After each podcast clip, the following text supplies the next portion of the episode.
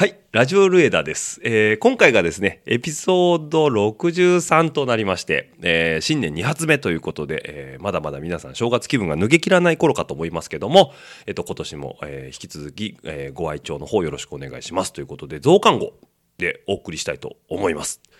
でね、えっ、と、まあ、増刊号恒例の枕話なんですけども、えー年末にね、東京から名古屋の方に私自転車の方で自走で帰ってきましてでどうもねこう自分ね末端冷え性なんですよ。つま先指先と。で特にね足が冷たいっていうことでまあ、いつも通りね、あのーね、皆さんサイクリストの方はご存知だと思うんですけど、シューズカバーっていうのをね、つけてね、で、しかも、あのーウールのね、あったかい靴下も履いたんですけど、念には念をと思ってね、あの、マグマっていう書いてある、あの、なんかめちゃくちゃ熱そうなパッケージの回路をね、つま先、要は足先用の回路ってあるじゃないですか。で、あれをね、貼って臨んだんですけど、全く効きませんでした。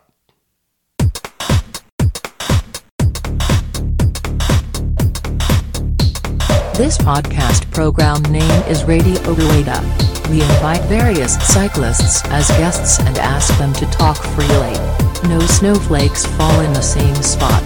Enjoy small talk and various life patterns. Here we go. The story podcast is about to begin.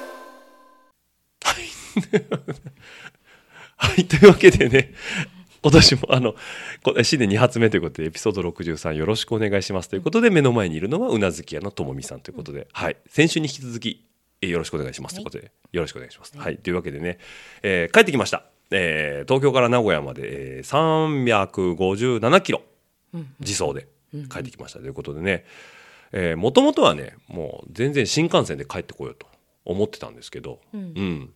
あのーうちの会社が、えーまあ、本体がねちょっとアメリカにあるっていうことであっちの人の文化なのかなそのハッピーホリデーっていうあのメリークリスマスって言わないんだよね。あのクリスマスってそのキリスト教のイベントだから、要はあの今ってなんていうの？そのなんだっけ？その宗派とかさ、あのななんだあのし人種とかをさ、あんまりこう区別しないっていうのが世の中の流れだからさ、メリークリスマスっていうとキリスト教になっちゃうから、えーとハッピーホリデーっていう言い方をするんだよね。うん、でそのハッピーホリデーでも休みからその年末休みにダーって入っちゃうから、入るのが早いのよね休みにね。でえっ、とうちのもともとの、えーとまあ、僕在籍で出向してるんでもともとの会社は全然稼働日なんですよ。うん、なんだけどまあ本体がいや仕事してないって言うんだからえ有給使っていいよみたいなこと言われたんで、あじゃあ休み取りますわってことで思ったよりね早めに休みに入ることができちゃって、で、えーあだったらちょっと時間があるななんていうふうにも思ったんで、であのサイクリストの方々をご存知のあのラファーがね毎年年末にやってるフェスティブ500っていう、その年末クリスマスのにイブか、えー12月24日から31日までの7日間で500キロを走りましょうっていうイベントがあって、で過去何回も自分もねチャレンジしたことあるんですよ。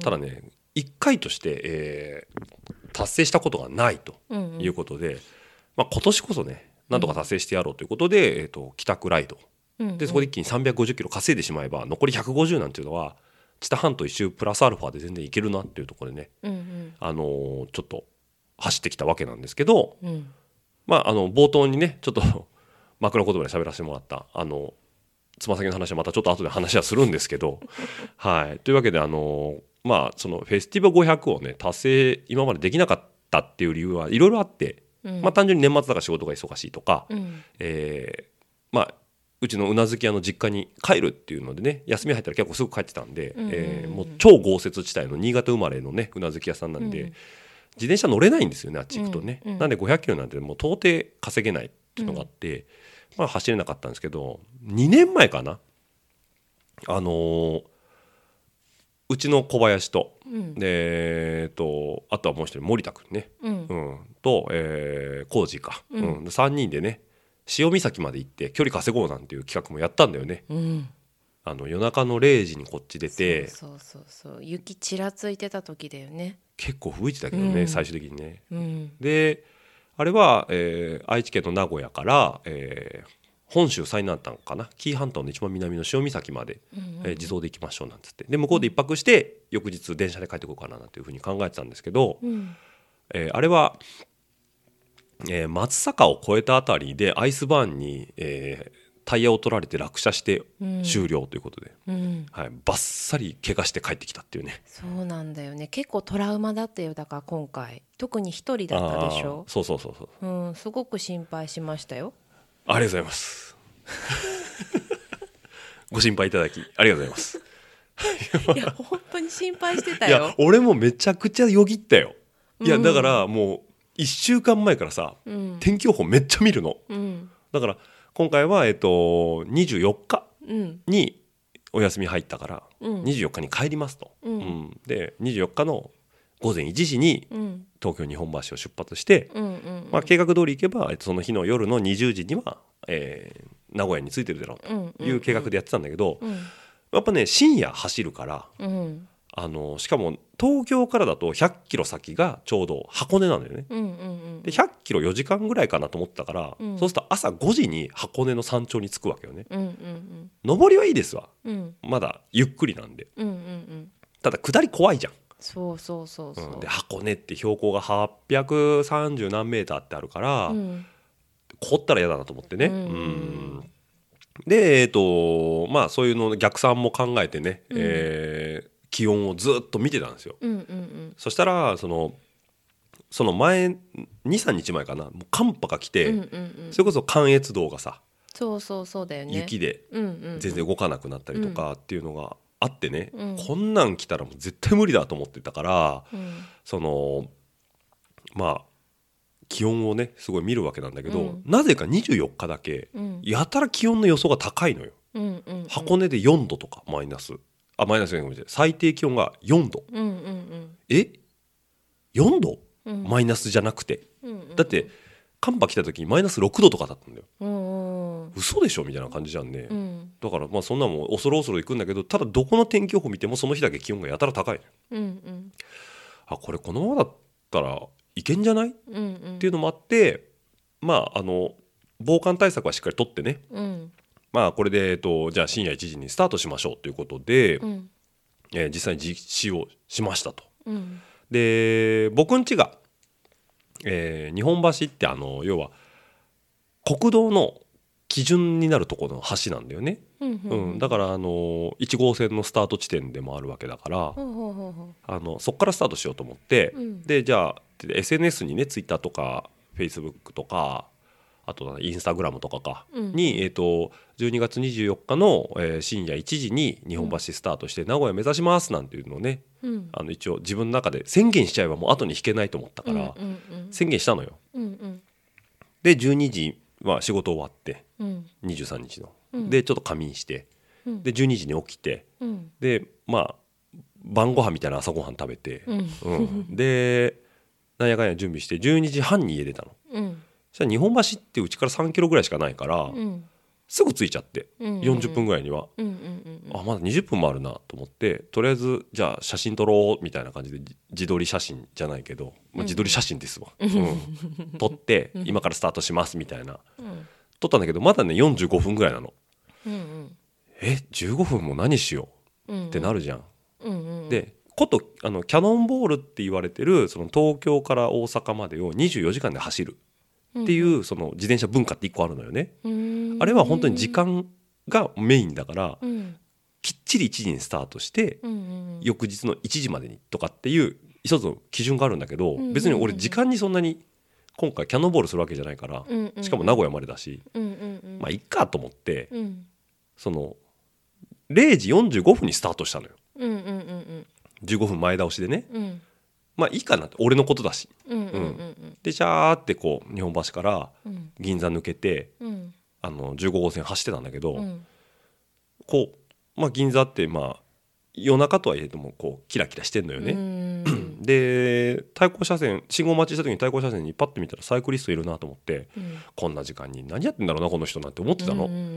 でまあいいやなんつってさうんでピューって走ってるじゃん。うん。でまあ当然銀座とかさあの浜松町とかさ信号がすごい多いからあの辺って。うん。で止まるのよね、うん。信号で信号待ちしてて待っててさ、うん。あーこの調子はしんどいなと思ったらさパッて後ろが明るいの。うん。ん？と思って後ろふって振り返るじゃん。うん。そしたらさサイクリストがすっげえ近いところにいんの。うん。でなんだこの人？なんでこんな近いんだと思って、うんうん。パッて顔見たら、うん。ヒロムなの。あのヒロム。あのヒロム、うんうんうん。もう自信の塊のヒロムね。うんうんうんうんがさもう後ろでさ「あお疲れ様です」みたいな「あれ？ヒロムじゃん。うん。何してんの?」ってう言ったら「んそうだよね。いや何してんのじゃないっすよ」って。オッチーさんのお見送り来たんですよって言うから。マジでめちゃくちゃ優しいじゃん「でしょ？うん。う雪でも降るかな?」と思ってさ。えそんな子なの？いやめっちゃくちゃいいやつそうなんだ。でで1時スタートって言ってるから、うん1時に日本橋に行きゃいいやっていうペースで来てるじゃん。うんうんうん なんかだからさっきすれ違った反対車線に行ったサイクリストはヒロムだったんだよね。で多分ヒロムも気づいたんだよね。あれオッチー何もうスタートしてんのみたいな。慌てて追っかけてきたみたいで。そうなんだ、まだ1時じゃないですけどみたいなこと言われて、うん。あごめん。なんか別にいいかなと思って。みたいなさそうそうそうそう。でヒロムが来てくれたからさ、うん。え一緒に行きますって言うから「あありがとう」っつって「な名古屋まで一緒に来てくれんの?」ったら「いやいや多摩川までですよ」みたいなね「うんうん。ああいやでもそれでもありがたいな」っつってね、うんでまあまあヒロムもねそのいろいろ500に対してのチャレンジとかさしてたりとか、うんうん。まあ、松戸のさあのーなんだっけ諏訪大社往復ライドのスタートから何キロとかも一緒に走ってるからさ、やっうんうんぱねヒロムいいやつなんだよそういうところでね。うん。うんまあそんな感じであのーそんな話とか、うん。今年のフェスティブどうすんのなんて雑談しながらさ喋りながら走ってたらもうあっという間だよね。品川抜けてさ、ううんん青物横丁抜けてバーって走ってっきゃらもうすぐ多摩川になるから、うんうん。じゃあ僕ここでって「ああジョーもありがとうね」なんつってさ、うん。うん。もういいよね。寂しくないよね。うん。だって夜中の1時だよ、そう。うん、次の日学校あるっつってんのにさ。あそうなの、うんオンラインだけど。すごい。あ サボるな。いや ちゃんと言ったと思うけ本ど当？そうそうそう。だから多摩川越えるまではもう全然一緒に走ってくれて、うん。うん。ああよかった。箔がついたななんつってね、うん。うんすごいありがたい話ではあったんですけど、うん。でまあそんな感じでねあのーまあ事前にあの僕が何時にどこそこを通過しするっていう計画を立ててて、うんうんまあ、要は子供が起きてる時間帯にうん。うん名古屋に着きたかったから、うんうんあのークリスマスイブだしね。うんうん。だからこう逆算していろいろ計算してって、まあ、時速20キロをうん。グロスでずっとキープしてれば着くかなっていう計画を立てたのね。うんうんうんで、えっと、それも、えっと、SNS に事前にバンって出してて、うんうん。うんでまあそれをいろんな方が見てもらって、まあ、要はブルベっていう長距離やってるような人たちからのアドバイスもらったりあこのペースならいいねとか、まあ、オッチなら余裕だよとか、へうん、ーこうした方がいいよみたいなコツをねいろいろ事前に教えてくれて、うんでまあそのペースでずっと走ってたんだけど、うん。まあ、ヒロムと走ってたらなんかちょっとやっぱ調子よくてさうん。ちょっと早めでバーって行ってう、ん。でまあ最初自分も元気でさ、うん。で道も空いてるし、うん。信号もねわりかしあの多いんだけど、うん。あのつながりが良かったりね、ううん。んっていうのもあって。で1時間ちょっとぐらいで横浜まで着いちゃったの、うんうんううん。いくらゆっくり行ってたとしても。うんうん。でああやっとみなとみらい着いたと思って、まあ、うん。1個のチェックポイントだったから自分の中で、うんうんでインスタのストーリーに「今みなとみらいです」みたいなのを上げて、うん。よしじゃあこっからっつってこう俺箱根駅伝好きだから、うん。箱根駅伝のコースをねうん。ずっと箱根まではトレースしていこうと思って、うん。うん。あの走れるところは。うんうん。あれ実際なんか車のバイパスとかも使ってるみたいだから駅伝の方は、うんうん厳密に自転車通れないとこもあるらしいんだけど、うん。まああの行けるとこは一緒にトレースしようと思ってね、うんうん。走ってたのよ。うん。で、まあ、横浜抜けて、えー何区っていうのかな？ちょっと区の名前までは分かんないんだけどうん。あの権田坂っていう、まあ、箱根でも結構鬼門って言われてる丘があるのよね。うんううん。ん、で権田坂バーって登ってあこれがあの噂の坂かっつって、うん。でなんかもうコース脇にはさあの来月箱根駅伝があって通行止めになりますみたいなこう看板がいっぱい立ってんの、うんまあね、駅伝ファンとしてはちょっとテンション上がるんだよね、いやいやこの道だよこの道だよみたいな感じでうん走っててで権田坂長えなこんなとこ水根選手走ってんだっつって、うん。ちょっとこう感じながらガーって坂下ってさうんそしたらまた信号で止まるの。うん。でさまあサイクリストの人なら分かると思うんだけど自転車のライトって今めちゃくちゃ明るいじゃん。うんうん。そうするとさ青看板って言われてるこのまっすぐ行くと、えー例えば横浜、うんうん。えー右行くと、えーなんとかってこううんうん方向書いてある看板があるじゃん、うんうん。道路標識として、うんうんあれってライトつけるとすんごい光るじゃん。うんうんうんうん。だからぼ自分のライトでパーって光ってんだけどそこに自分の影が映ってんの。うんうんうんうん。でちょっとこう頭振ってみたら動くの あこれ俺だな。えってことは後ろに、ね、ライトがもう一個あんのかな、うん。車かなと思ってパッて振り返ったら、うん。ライトが一灯でこうこうと照らしててこっちを。うん。でなんかもうすんげえハーハー言いながら「うん。こおっち!」って言ってる人がいて。何？何？え？誰？と思ってヒロムの剣があるからあ誰かえ誰だろう？と思ったうん。のすんげえハーハー言ってんのでしかも光量もすごい強いからうん。ハイビームで照らされてるみたいで顔が全然見えないの。うん。え？と思ってうん。じゃあで近づいてくるからえー、えー、っ そうだよね。て思ってたらうん。なんかこう聞き慣れた関西弁でうん「ん?」と思ったら伊沢さんだったの。うん伊沢さん。そう。あれ？みたいな。どこでも出てくんな。そうそう。お伊沢さんどうしたんですまた俺も言っちゃうよね。どうしたんですかって。そうだよね。何時それ？多分2時半とか。2時半？し夜中の？夜中の。うん。しかも冬のね。うん。ですんげえもう母汗かいてるぐらいの。マジで？そう。で「あウォッチあーやっと追いついたわ」みたいなこと言ってるのよ、でえーうん。そしたらもう一個後ろからライト来てうん。でそのもう一個もうん。関西弁なの。うん。え？っと思ったら、うん。チュナドンでうん。あ、まあ、チュナドンっていうのはあのー横浜にある、あのー、思考バイシクルさんの一角でカレー屋さんをやってるね。内マサラカレーっていうカレー屋さんをやってるうんうんうん。女女将なんですけど、うんうんうん。まあ、サイクリストなんでねチュナドンも。うんうんうんう。んチュナドンもはあはあ言いながら二人で来たってこと？そうそうそう、まあ、ご近所さんなんでね。そうなの？その権田坂の近くに住んでるらしいんだけど、うん。そうね横浜の夜中2時過ぎにうんうん。関西弁2人が後ろから、えわざわざその時間に起きて？そうそう来てくれてね。駆けつけてくれたってこと？そうそうそうそう何それ、ありがたい話でね。うん、涙出るね。涙出るね。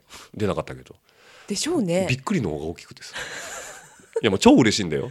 うん。いや寂しいねやっぱ。うん。暗いし、うんうん。うん。で知らない道だし、うんうん。うん。だけどああと思ってさうん「えマジっすか？ありがとうございます」っつって。うん。でそしたらその俺前にそのコースの図を上げた時に、うん。そのこの先にある戸塚っていう駅があるの。うんうん。神奈川県の、うんうんうん。ね。でそこって1号線の旧道で行くと線路で分断されててうんうん。すっと駅を越えられないのよ。東から西に、うん。品川駅みたいに。踏切はないの？ない。ほであの車とかが走れる1号線のバイパスはあって。ううんうんうんうん。それは車しか通れないから自転車は走れないから、すっと線路を越えられないのよね、どうやってこう？え歩きはいけるの？あそうそう。だからなんか歩道橋っていうかペダストリアンデッキはあるんだけど駅にかかってるね。ほうほうほうほう。でもそこ自転車乗れないから、うんうん。降りてシクロクロスしないといけないじゃん。うんうん。やっぱしんどいじゃん、うんうん。うん、だからサイクリストとしてはやっぱりなんかこうどっかこう迂回してうまく抜けたいなっていうのがあってうん。でそこは地元のチュナドンと伊沢さんがうん「もう任しとけ」と、うん。そうそう。戸塚の迷宮は私らがうん。水先案内にしてやるよぐらいな感じで、うん。その駅のだいぶ手前からうん。脇道それると、うん。あの線路の下をねスッてこうくぐれるちっちゃいトンネルがあってほうほうほうほうで反対側出てはいはいはい。であと線路沿いで、まあ、住宅街の中うろうろうろうろって抜けてくんだけど、うんうんうんあんなんね地元の人しか分かんないよ。うん。っていうので戸塚駅のうん西口までうん。ついてきてくれて。へえ道先案内人をしてくれたってこと？そういうことです。の夜中の2時に。そうです。あすごい ねえありがたい話でね2人してね。うん。でこの先に戸塚開拓の日っていううん。石にでっかく「戸塚」って書いたとこあるから、うんうんうん。あじゃあそこで写真撮ろうっつってあーあそれで見せてくれたやつがある。ああの写真か。おおでそういうこと。で3人で写真撮ってでこの先そこを登ったらすぐ1号線横浜新道につながるから、うん。あとまっすぐ行けば茅ヶ崎の海まで行けるよっていうもんで、うんうんあありがとうっつって。うんうんうんでまあそこで別れて。へえすすごい。うんうわーみたいなさ、うん。ね、うん。本当にさも何う関東に単身赴任してる身としてはさもめちゃくちゃ嬉しいうね。ねえもうびっくりした、うん。うん。だそんなこんなで、うん結局俺一番ネックだったその戸塚の駅っていうのはスッと越えれて迷宮、うん。迷宮越えはできて、うんうん。まあ、あとはね、あのー藤沢抜け藤沢だったかな？とか、えー茅ヶ崎とか抜けて、うんうん。海沿いまでパンとうんうんうん。降りて、うん。で、まあ、あとはひたすらこう箱根を越えたいからっつって小田原の方に海沿いの道ビャーって走っていくんだけど、うんうんうんそうね途中でねあるよねよくあの道路の気温計みたいなうんうのが、ん。10度とか出てて。夜中で。夜中の3時へー。4時4時とかで。暖かかった？実際。いやあったかかった。だからあ俺スタートした時にうん。 Rapha のもうちょっとこれディスコになっちゃったんだけど、あのソフトシェルジャケットっていうのを着てたの。うんうん。グレーの、うんうん。もう家から日本橋行くだけで暑くて多分都内も10度ぐらいあったのよあの日、うんだからさっきの話じゃないけど気温が高かったの本当に。うんうんだからもうそのジャケットも全然いらないしうん。で下に Insulated っていう内側が起毛してるジャージ着てたから、全然それだけでいけてまあその本当にドインナー一番下の肌着はあのメリノウールの Deep Winter 着てたんだけど、うん。 Deep Winter にその Insulated うん。を着るだけで全然いけてうん。だからまあ今回、まあ、最後の締めでも言おうかなと思うんだけど8割はその格好で走れてて、うんうんうん。気温がまあかなり高かったんだけど、うん。ら茅ヶ崎も抜けてさ、うん。で小田原にパッて着いてそこでろは70 70 70キロちょっとかな？うんうん。で初めての休憩1回目取ってうんうんでまあちょっとスープのインスタント飲んだりとか、うんうん。えーまだ胃腸が元気だったから、うん。えーおにぎり食べたりとか要は消化でもエネルギー使っちゃうから、うんうんでまあおんあのそのだから、えーな小田原か、うん。が1回目の休憩、ううん。んでそこからじゃあ箱根登りますよっていうので、うん。再スタートしてうん。で箱根登ってる最中に地球博物館ってあってね。おおこれもねあの熱心なリスナーの方はご存知のあの地磁気ですね。そうそう私が行きたいとこね。そうそうそう、う。ん。俺も走っててあれ？地球博物館って看板ある、うん。うなずき屋が言ってたやつやんと思ってうん止まって写真撮って送ったもんね。うんね。深夜にね、行きたいな。自転車で？いやそれは勘弁。またダメだよ。怪我しちゃうよ私。あそうだね、うん。まああの箱根湯本駅のすぐ近くだったね箱根の麓ですよ。小田原と箱根の間。箱根湯本のあのなんだ温泉街のすぐ近くうんにあって、うん。うん。まあ俺もあれ見たらちょっと行ってみたいかなと思ったけど結構大きそうな施設でね、うんうんうんうん。まあ特に後ろ髪引かれることもなく登るんだけど。でまあ僕はあの箱根って登る道が何種類かあって、うん。うんあのー車も含めて言うとターンパイクっていう完全な有料道路。はあ観光有料道路があって、うん。でもう一個は、えっと国道1号線の箱根新道っていうのかな？1号線の、えー車しか走れない道。うん。と,、えー、と準1号線って言われてる箱根駅伝でよく走ってる、えーうねうねっとした、うんうんあの車も自転車も走れるっていう登り口、うん。うんと最後にあるのが箱根の旧道うんうんっていうのがあって、うん。箱根旧道が一番距離が短い。うん。だけど一番さ斜度がきつい、うんうんうん。なんだけど、あのーまあ、前の回でもちょっと話題に出た姫井さんブルベストの姫井さんとその焼き芋食べに行った時に、うんうんうん名古屋帰ろうと思うんですって話したらうん「旧道がいいよ」ってうんうん。言ってくれて「でなんでですか?」って言ったら「いや車全然いないし、うんううん。ん。まあ道もそんな悪くないからいいよ」って言われて。うん。まあ、ブルベストが言うんだから間違いないだろうなと思って、うん。何の疑いもなく箱根旧道に入ったんですよ。うん。でそれがねだから深夜の4時過ぎうん5時前とかかな？うん。うん。でまあ温泉街にバーって抜けないけどもう温泉街から激坂なの。うんでうわーさシャドウきついわ噂に聞いてたけどと思って、うん。でもこの先200キロ以上あるから、うん。足使えないしと思ってうん。速攻インナーローに落としてもくるくるくるくるって登ってったらよね。うんである程度登ると七曲がりって言われてこうヘアピンがずっと続くこう蛇の道みたいなのがあるのよね。うんうんうんで七曲がりここから 1. 点何キロシャドウ平均10%ちょっとみたいなこと書いてあるの看板に。うんうん。ああ七曲がりか。じゃあ7個なんだなと思って、うん。1234567って曲がったね。あこれで終わりだ、7って曲がったら前にもう一個カーブあるの。ん ?7 だよね。いやあれ俺数え間違えたかなと思ったんだけど、うん。まあまあいいやと思って。うん。で8って曲がるじゃん。ん。ん？ってこう上見上げるのよそうするとふっと。そうすると斜めに走るガードレールがピャッと見えるの。うんうんうん。いやこれ7じゃねえぞ。うんうん。結果12個あって。うん。誰だよ7曲がりって言ったやつみたいなさ。12個あるんですけどみたいな。んだろうねそれは。な語呂がいいんじゃない？7曲がりって言った方がへえそうなの？いやだって胸付き八丁とかあるじゃん登山で。あああるねあるね。絶対八丁じゃないよね長さ。もっと長かったりするじゃん。んそういうことかな。じゃないかなと思ったの。なるほどね。うん、な7曲がりって言ったら12曲がりって言うとちょっとさ語呂が悪いしさ、うんうんうんあ分かんないよ。その箱根弓道って江戸時代からあるから、うんうん。当時は7個しかなかったかもしれないよね、うんうんうん今は自動車の性能とかあってあんまりシャドウつけれないからちょっと5ああなるほど、ね、個増やしてちょっとシャドウ緩くしたのかもしれない。なるほどね。けど期待するじゃんこっちは、うんね。7個7個だと。うん5個どうしたみたいなね、うん。うん、かっこ12とか書いといてくれたらしいですけどね。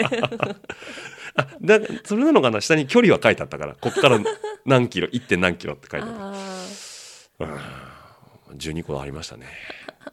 ー うん。まあなんやかんやで登りました。よ、うんうん。うん。で箱根に着いてでそれからねまだ俺本当は日日の出に箱根に着きたかったの。うんうん真っ暗で。うん。うわもうでしかも登ってる最中ってもう暑くて、うん。もう前も全開にしてそれこそだからさっき言ったディープウィンターのメリノウールのインナーだけだったのほとんど、うんうん要はInsulated は前チャック全開にしてるから、うん。それでもちょうど暑くて。うんうんうん。だからそんな気温低くなかったんだよねやっぱり、うん。で汗かきながら登って、で登り切ってピーク越えてちょっと下りながらあの元箱根っていうのかな？その、うん。鳥居があったりとかするよいかにも箱根っていううんうん。とこあるんだけど、うん。そこまで下ってる間にもう一気に冷えちゃってうんうん。前閉めても、うんうんうん。でジャケット着ても、うんうん。だからもうセブンイレブンに飛び込んだんだけど、うん。そこのセブンイレブンがやっぱ箱根駅伝のさ通路の目の前だからさ、うんうん。箱根駅伝コーナーがたすきがデャー並んでて。うわーって一瞬思ったんだけどいや俺それどこじゃねえしみたいな感じでまたスープすすってさ、であもうこっから下らなあかんわっつってで箱根峠まで登り直して上で写真撮ってじゃあ三島まで一気に下りましょうっつってね、うんうん。でうなずき屋も行ったけどあのでっかいさ橋があるじゃん。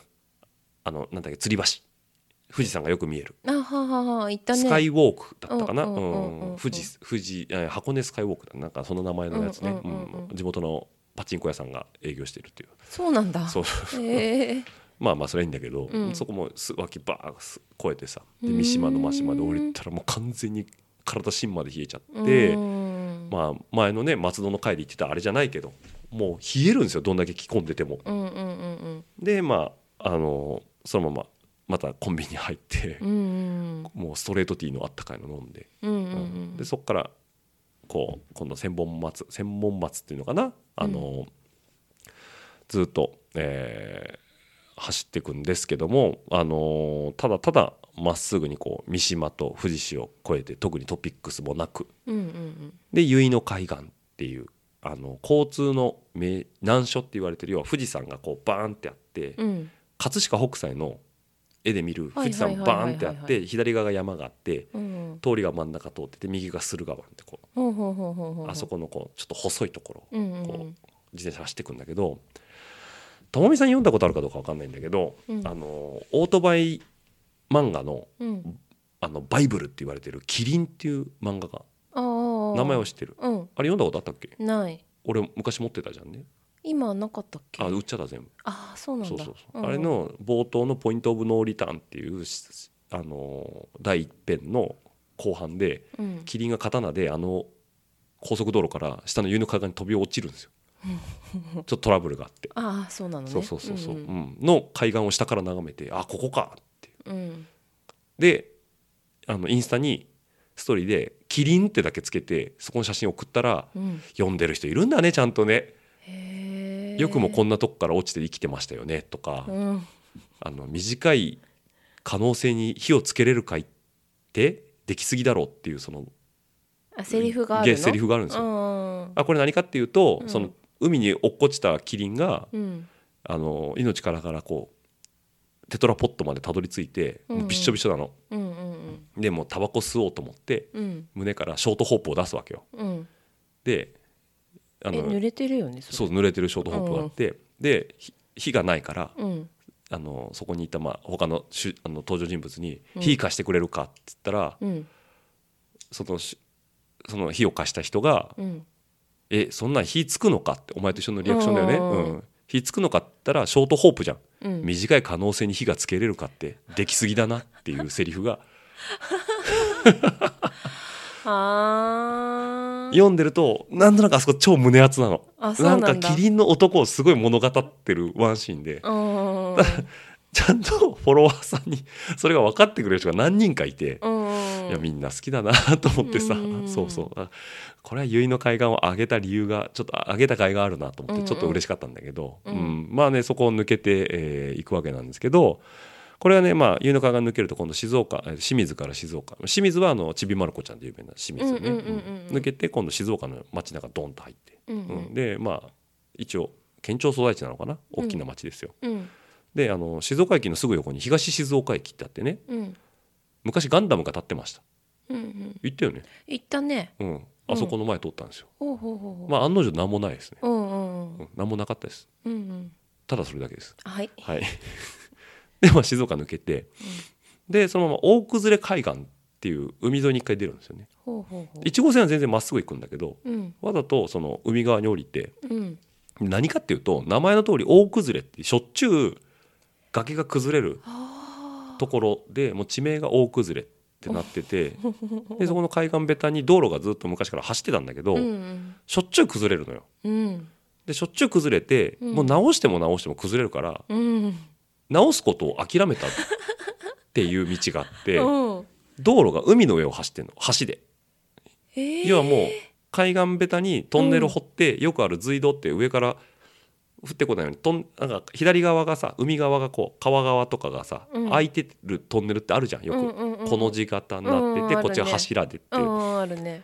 ていうトンネルがもう崩れてんの。うん。で直すのがもうあれだからっつって道路をこう海の上を橋を通してえてーでまあ一回こうまた山の中ちょちょちょってこう尾根沿いに走るんだけど、その先にねうん。集落が一個あるんだけど、そこにたどり着く道がく崩れちゃって、うん。もう直すことを諦めてうん。トンネルを掘ってんの山の中で今度、うん。うん、でそこの集落はもうだからもう道路を直しても崩れるからっつってうん。捨てられちゃったのよ。廃道と一緒に。うん。そこの集落集落ってこともないんだけど何軒かはもう住んでないの？誰も。もう今は住んでない、ああそういうことね。そうそう。だからもう廃墟になってんだけど、で普通さ崩れうん。要はあの崩れないようにうん。こうアンカーが打ってあるの。うんうんわかる？その崩れないように処置し土木技術で処置した壁っていうのがあるじゃん崖が、うん。あれがその処置した崖ごと崩れてんの。うん。うん。でもう直せねえやと思ったら その崩れた崖をどうこうしようともせずに トンネル掘っちゃったからうん。そのアンカーとか崩れたまんま置いてあるの。うん。で道路とかも落ちたまま放置してあるの。うんでそれが遠目から見えるのよ。うん。もうすんごい迫力でそれが。うんなんか生々しくてうん要は災害現場がそのまま放置されてうん。横にトンネルを掘るっていううん。もう諦めの境地だよね。トンネルは崩れないのかな？まあちゃんとしてんじゃない？山の中だから。だからだいへぶーぐわって曲がってたよ。だから山の中に深く入ってって要はまあ、うん。薄く通すと多分崩れると影響出ちゃうから、うん。結構深めに R 入ってたけど、ううん。んで抜けてで焼津の町にシュッと落ちるんだけど、へー。もうあれはね見が見応えがありましたね僕は非常に。そうなんだ。うん。面白いね。ねそういうのもあったね、うん。うん。で焼津の町落ち降りるんですけど、うん。こっからが地獄でね焼津藤枝島田っていうねもうちょっと住んでる人には大変申し訳ないんですけどね僕の中で静岡で一番つまらないデスゾーンでしたね。どんな感じだったの？もうよくある田舎うんうん。要はメインストリート1本ボーンってあってロードサイド店。要はもう全国チェーン店ですよ。ガストとかうんうん。すき家とか。うんうんあーまあそういうファーストファースト店がバンバンバン並んで、ねうん。トヨタさんのディーラーとかうん。マツダさんとか、うん日産のディーラーがガーって並んでて、うん。でその全国チェーン店のうん。お店がボンボンボンボンボンってあって、うんうんそこがパッと抜けるとうん。またしばらく田んぼ田んぼじゃないんだけど、まあ、郊外みたいな、うんうんうん。なんぼでシューって通る。うんうんうん。でまたしばらくするとまた同じような店がポンポンポンポンって山田電機小島電機みたいな、こう。でまたこうシューうんうん。の繰り返し。うん。え何？道路狭いとかあった？ふもうだから普通もうザ普通。うん私好きそうだないやまっすぐ。いやだけど信号機多いのよそこだけ。あ、そっか。うん。でこの辺からずっと黙ってたうん。向かい風が本気出してきて。でもう何がって俺あの車屋さんとかに、うん。その歳末セールとか、うん。中古車販売中って上りがあるじゃん、うんうんパタパタパタってするやつ、うんうん風って見えないとうん。うんあ強いなって思うだけなんだけど、うんうん。あの上りによって可視化されるわけよ、うんうんバサバサバサバサってなってんの。負けちゃうね気そう持ちがね。そうするとさもう食らってる以上に風強いやんみたいなさ。うん。メンタルどんどん削られんの。うん。きついきつい。あーきついきついって。でスピードメーターもさ28とかさ29出てたのにさうん23とかさ24ぐらいしか出なくなるの、うんうん踏んでるのに進まねえなっつって、うんでもう目の前にはバタバタする旗はあるしさ。でちょっと踏めばさ目の前の信号はさ青だと思っていくとさ直前で黄色からさ赤になったりとかするわけじゃ。うんんうんうんもうん。うもうっていうのがもう本当に焼津藤枝島田、うーん。本当住んでる人には申し訳ないんだけど何にも面白くなかったです。うんもうぜひとも住んでる人聞いてたらちょっとこっちの道がいいですよとか教えてっていう。うん。うん知らなさすぎちゃったから、うんそのまっすぐ一番ね行きやすそうな道を選んだんだけど、うんうんうんうんもうあれきつかった。メンタル一番削られた。うん。もうほんと。はい。山ん中だったらよかったってこと？だって風光明媚じゃん。あーなるほどね。景色良くなったりとかさ、だからさっきの大崩れ海岸とかも山の中でうねうね走ってたけど、うんやっぱりね海っていいね。なんか人の気持ちを晴れやかにさせるじゃん。うんうんうん日差しも要は空が広かったりするしさ、うんうんうんうん。波音も悪くないじゃん、うんうん。しかも天気いいしさ、うん。うん、だけどもう街中っていうとさうん。うーんって感じだよね。うんうん。うん。はい。うんです。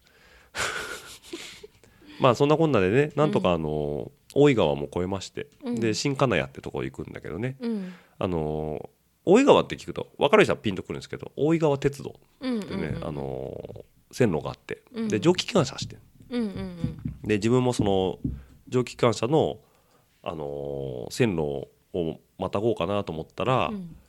ずっとし踏切閉まってんの。遠目から見ても。うんですんげえ渋滞してて、う何なんかな？事故かなと思って近づいたら遠くの方で煙を上げてる車がずっととあ電車が止まってるから、うんうんあ汽車かと思って。でこれもリスナーさんはご存知だと思うんですけどあのテリーさんの回でね話があったあの蒸気機関車見に行こうと思ったらバックで入ってきたっていう、ううん。普通こう頭からさ蒸気機関車って走ってくるイメージあるじゃん。んそうだね。だけどバックするから、うんうん。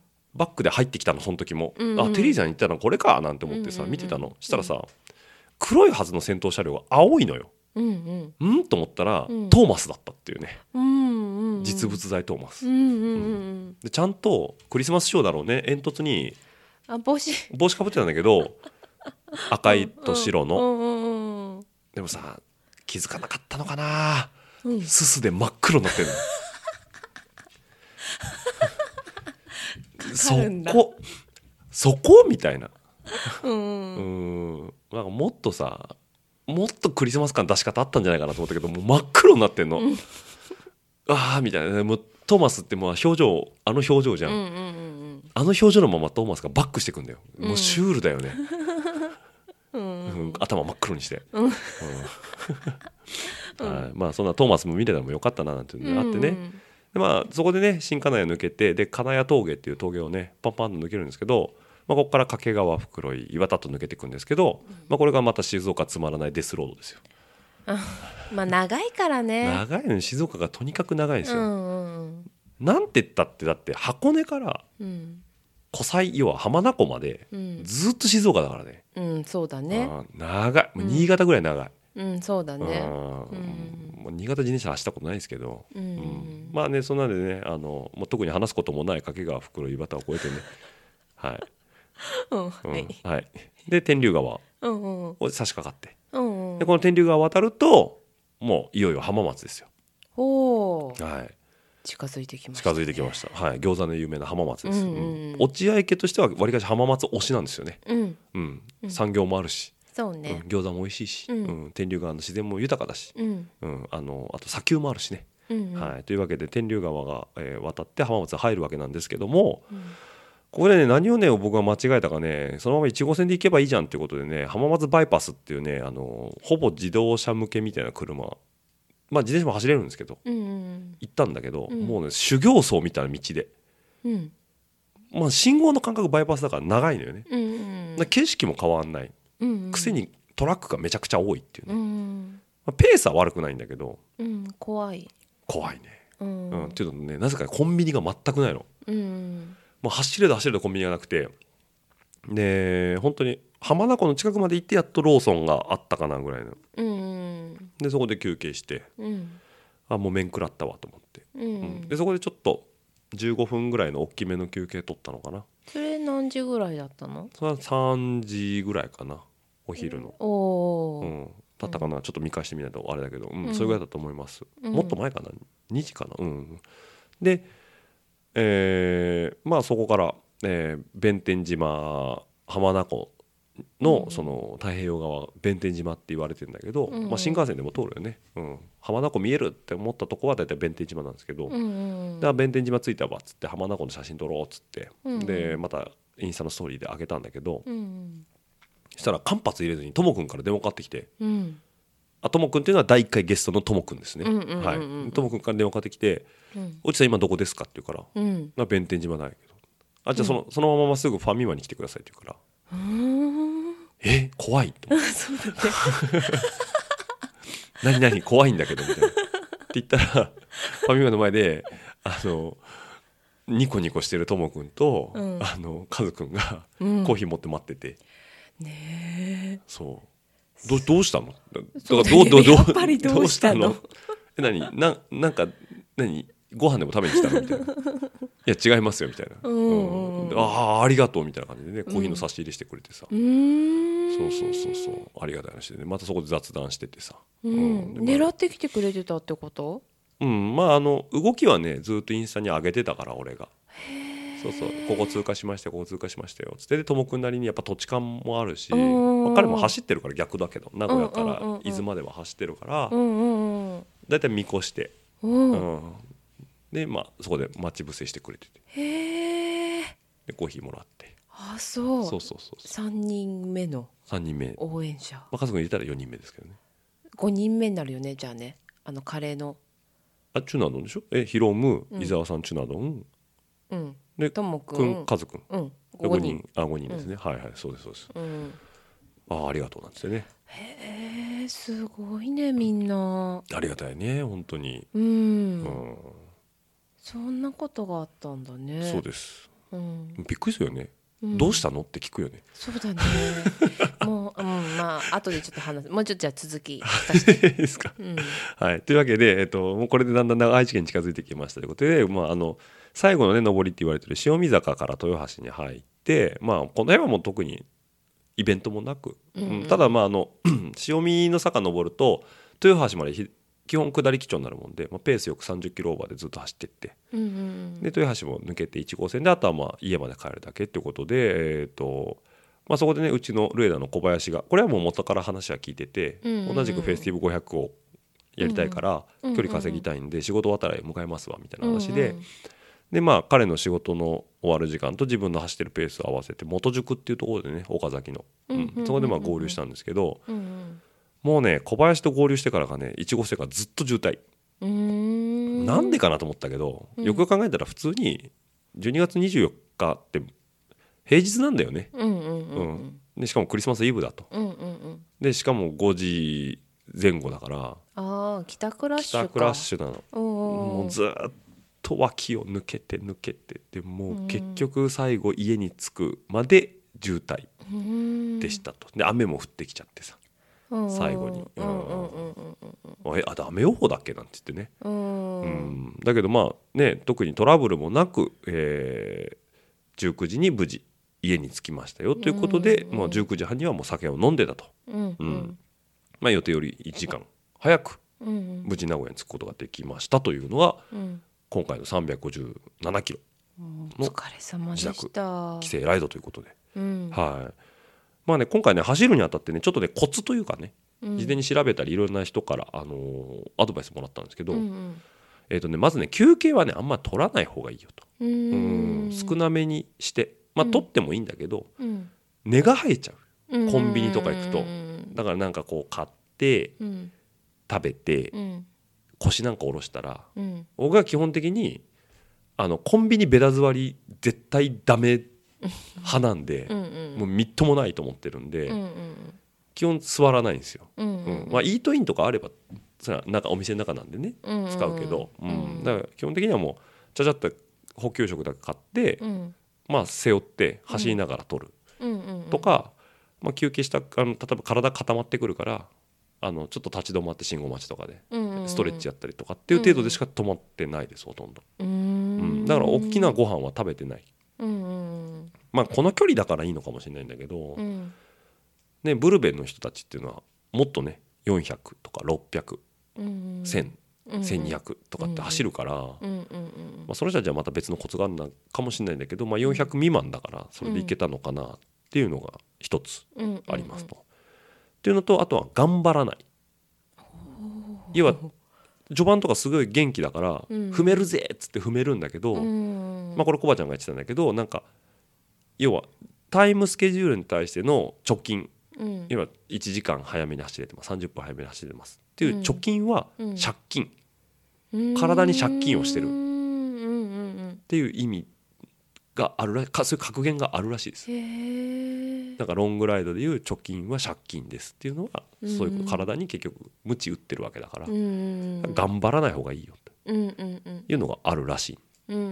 ん、なんでまあそこはねちょっとねだいぶ心がけましたね。うん。だから箱根登ってる時とかそれこそ金谷峠とか塩見坂もそうだけどうん。普段だったらフロントのチェーンリングアウターにかけたまま登れるようなシャドウでもとっととインナーローに落としちゃって一番軽いギアにしてうん。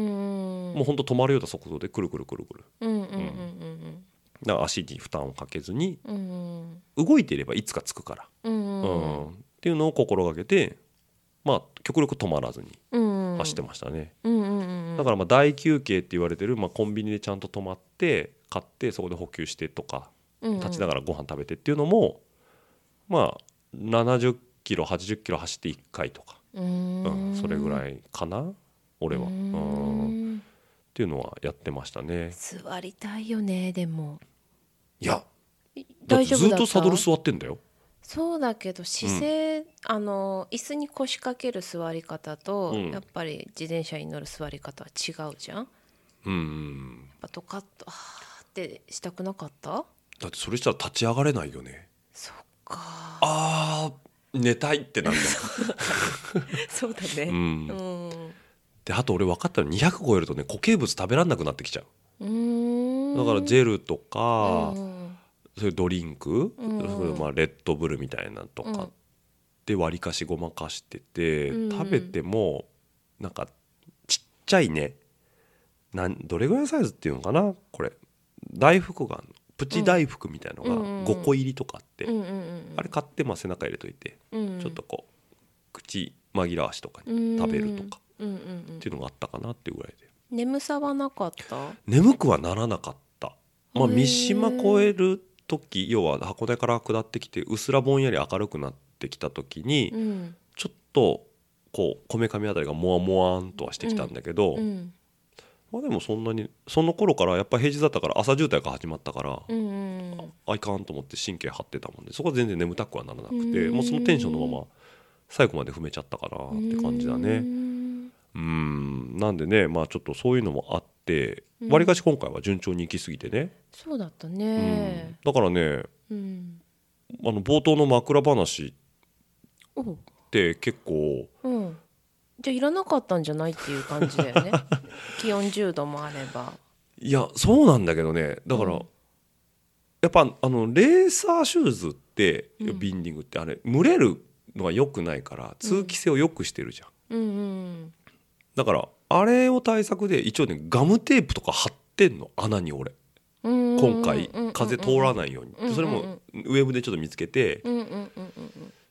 だからやったんだけど、うん。でそのマグマ貼ってさ。でウールの靴履いて靴下履いて、でレーサーシュあのシューズカバーもしてんだけど、唯一あれだけだね。なんかネタになったっていうかトラブったっていう大きなトトララブル。ブルまでいかなかったよね。いや言ってない。結局だって天気上がってきたら気にもなんなかったから、うん、なくてもよかったってことだよね、箱根前後が辛いっていうだけ、うん。いやなくてなくなかったらもっとひどいことになってたかもしれないよ、あうそう、うん、ん、だけどまあ防寒テストライドの時点であつま先弱いなと思ってたから、うん。うん。まああれはちょっと対策取ったけどまだ行ききらんかったかな。てかまああんなもんなのかもしれないけど、うんうんまあ、別に霜焼けになってるわけでもないし、うんうんうん。で指先もねやっぱり弱いん。うんうんうん。でもこれはラファのディープウィンターグローブってやつをつけたらうん。汗かくぐらいだったから指はもう全くノーストレス、おうん。ーただまあ太いもんでどうしても、うんうんうん。あのーなんだろうスマホでうん。インスタにストーリー上げる時とかに誤字脱字が多い、それ外せばいいんじゃない？なんで外すとまたつけるの面倒いじゃん。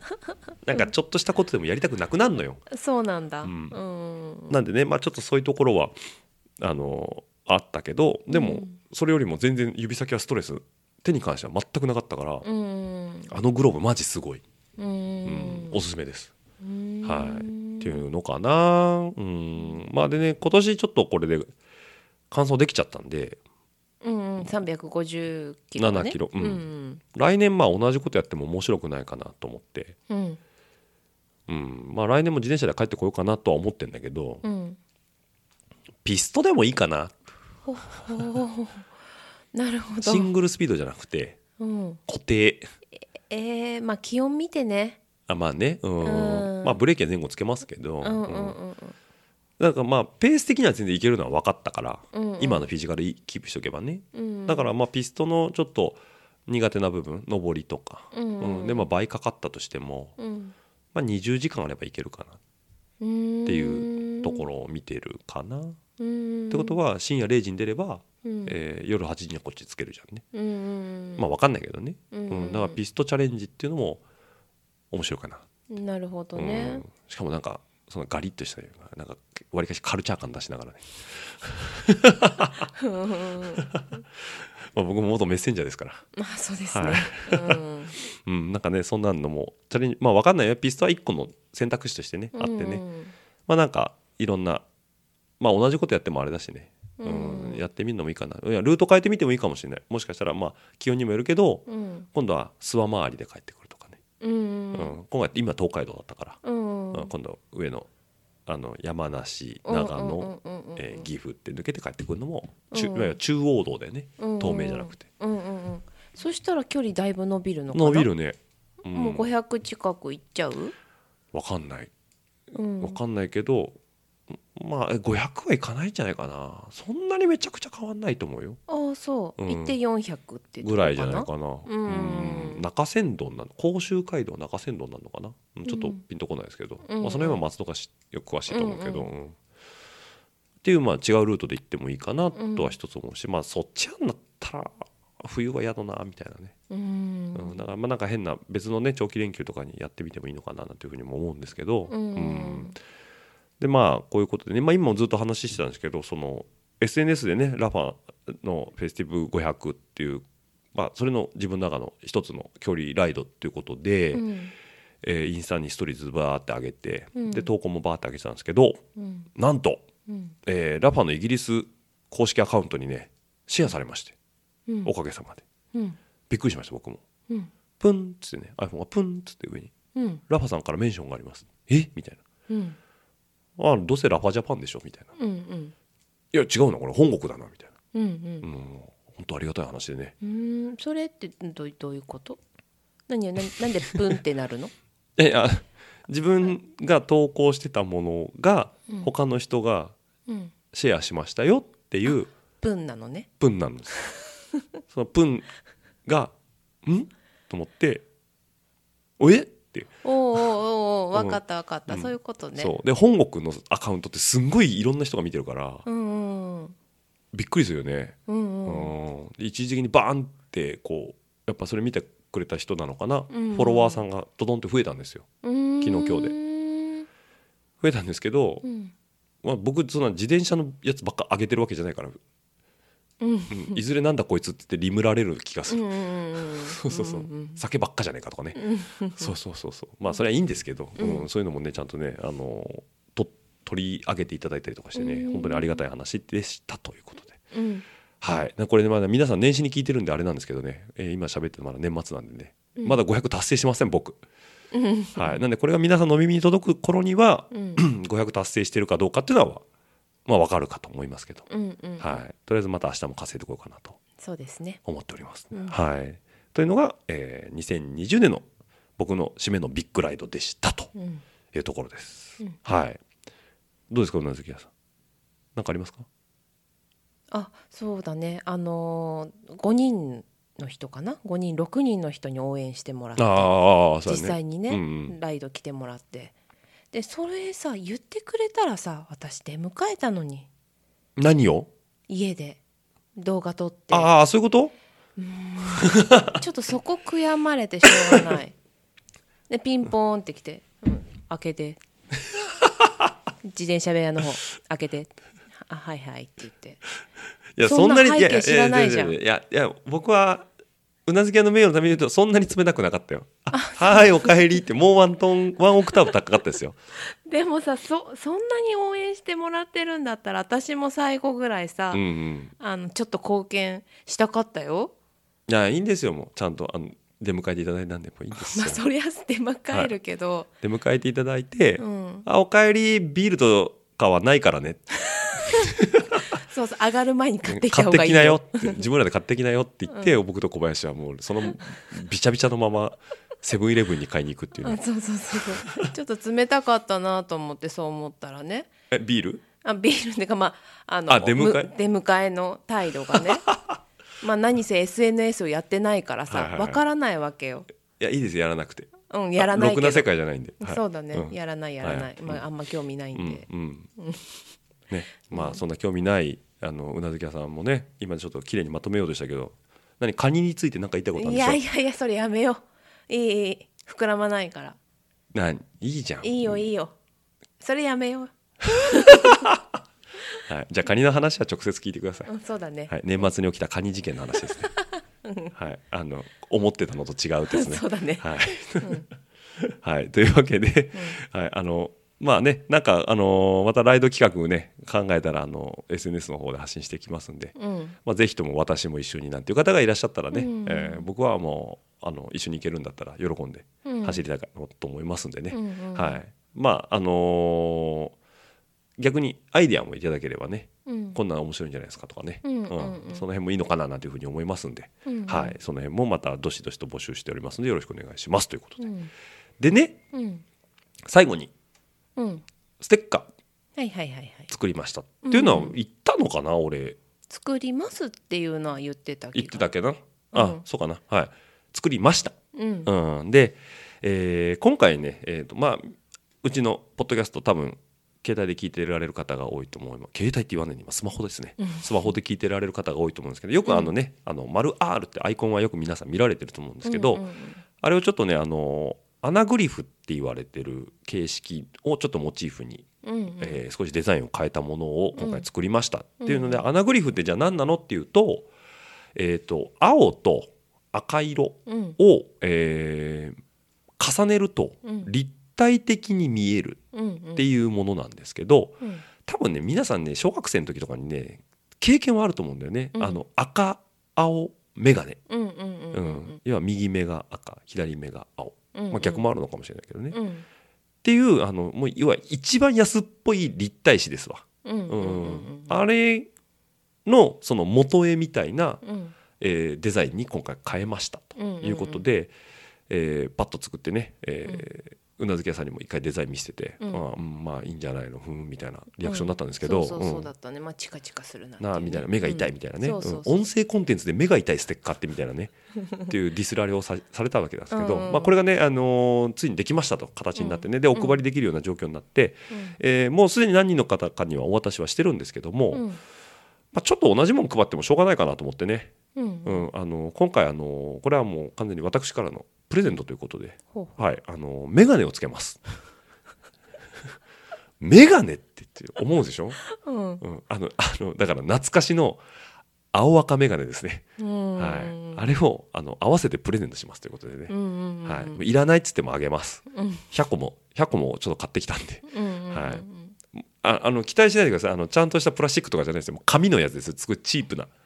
学研の付録についてくるレベルのやつなんですけど、であのあくまでねアナグラフモチーフだって言ってデザイン起こしてもらって、うん。えー作ったんでうん。立体になんないだろうなと思ってたんですよ。うん。で実際にアナグリフメガネかけてみたら立体になったんだよね。うん。ちょっと見えたよね。あれ？これなんか懐かしい感じで立体じゃないうんみたいな感じでね、うん。はい。なんであのねぜひともつけてね、えープレゼントした方にはねそうだね。写真撮ってもらいたいね。いただきたいと思いますので、うん。はい、メガネかけた姿とステッカーの写真をいただければうん。僕は喜びますということで。うん私も。はい、うん。でねあのよくねあのメッセージいただくんですけど番組にね、うん。ステッカー欲しいです。どうしたらいいですかっていうメッセージをいただけるんですけど、うん。えー欲しい方はあの番組の感想をください。あー。あいや。欲しいですだけなのね。あそうそうなんでもう一もう一筆いただけるとね、うん。僕から住所を教えてください。お送りしますんでって行くんですけど、うん。ステッカー欲しいだけだとちょっと僕もなるほどね。もう一筆いただけたら嬉しいなうん。って思ったりとかうん。しちゃったりなんかして、はい、うん。うん、とかねね iPhone のね、あのーポッドキャストを聞いてる方は Apple ポッドキャストはあのコメントとかあの星つけるとあの感想とかも書けるんでね。はい。あのそちらの方にも。いただければ、僕の方からね、えー連絡して、うんうんあのもしよろしければ、まあ、個人情報になっちゃうから、うん。うんまあねいや別にっていう方もいらっしゃるかもしれませんけども、うん。あまあもしも欲しい方がいらっしゃれば、えっとうん。住所を教えていただければ、うん。あのお送りしますんでっていうことで、うん。はい、メガネ付きで、うんうん。はい、あ 何これそうするとあれだよね。あの写真撮れないんだねまあまあでもまあまあもらってもらってうん。気が向いたら。送ってもらう？か、写真。まあまあまあなんかツイッターとかにポンってあげてもらうだけでもそうそうそうでそうだね。でいいです。もうそのか簡単な感じでいいです。何でも、うん。うん何でもだけど俺わりかしあの眼鏡つけてる絵悪くないと思うんだよね。私もそう思う見たい。みんな、ね。てうんそう。てテクノポップグループみたいじゃん。そうだね。うん。面白いね、うん。うん何を見てって思ってるのか分かんないけどね、まあ、うん。ちょっとあなあなんかあー懐かしいなっていう感じがするんでね、うん。はい、ぜひともちょっと、うん。あの欲しい方はぜひとも感想をいただければ、そうだね、はい、お渡ししますんで、うん。まあ、レース会場とかでもねお声掛けいただいた方はまあそのままポンとお渡しはしますけど、うんやっぱちょっと遠隔地の方とかねうんタイミング合わなくてなかなかお渡しする機会がないっていう方に関してはね、うんまあ、メールいただけるのが一番近道かなとうんうん。思いますので、はい。そうだね。ちょっとハードル上げるようだけどそれを使ってステッカーとメガネ使ってちょっと変わったさなんか格好をして。私が嬉しいないやそうだけどちょっと変わったなっていうハードルはすげえ俺リスナーだったら嫌だもん。あーうんいいねもっと気楽に。サンうんサングラスの代わりに。あれつけながら買い物行くとかさなんか面白そういじゃなやいカゴ持って。俺嫌だよ。嫌だよね。俺は嫌だよ。いい。それは狙いすぎじゃない？狙いすぎか、うんうん。じゃあ何がいい？かいや、何でもいい、何でもいいんですよ、まあまあまあじゃあ。写真は見たいかな。うんうん。そうだね、うんぜひとも。もらってくれるだけでまあありがたいんですけどね。あすいませんすいません、ちょっとちょっとね作りすぎたんですね、うん。あとあと眼鏡買いすぎたんでね。うん。どっさりあるんでね。はい。そのうちなくなるよ、そうか、うん。はいもうばらまきます、うん。はい、なんであのぜひともメッセージの方いただければと思いますのでよろしくお願いします。ということで、うん。はい、じゃあいいですか？この辺で。はい締めても。うん。はい。というわけでじゃあ締めさせていただきたいと思います。お後はよろしいですね今日は。はい。というわけで、えっと、番組の感想やフィードバックはですね「ハッシュタグラジオルエダ」「ハッシュタグラジオルエダ」の方に、えー150文字に綴った、えー熱い熱いステッカーが欲しいという思いをね、えー綴っていただければあの私の方ができる限りリツイートしていきますんで、はいよろしくお願いします。ということであとはですね、えー150文字では足りないという方は、えー、チームドットルエダ名古屋アットマーク gmail.com の方でも、えーどしどしと番組の感想の方を募集しておりますので、えーステッカーが欲しい方は文末にステッカー希望と書いていただければ、うん。はい、私の方がまた住所の方をねお伺いさせてもらって、えーすぐお送りしますんで、うんはい、到着の方お待ちいただければと思いますんでよろしくお願いいたします。ということです。うん。はい、ではうなずき屋さんなんかいいですか？本当に、うん。はいよいはいはい、というわけでじゃあ今日はこの辺でお別れとなりますではまた来週バイバイご視聴ありがとうございました。ご意見ご感想は、チームドットルエダ名古屋アットマーク Gmail.com までよろしくお願いします。次のエピソードにて、またお会いできることを楽しみにしています。その時までごきげんよう。では、また。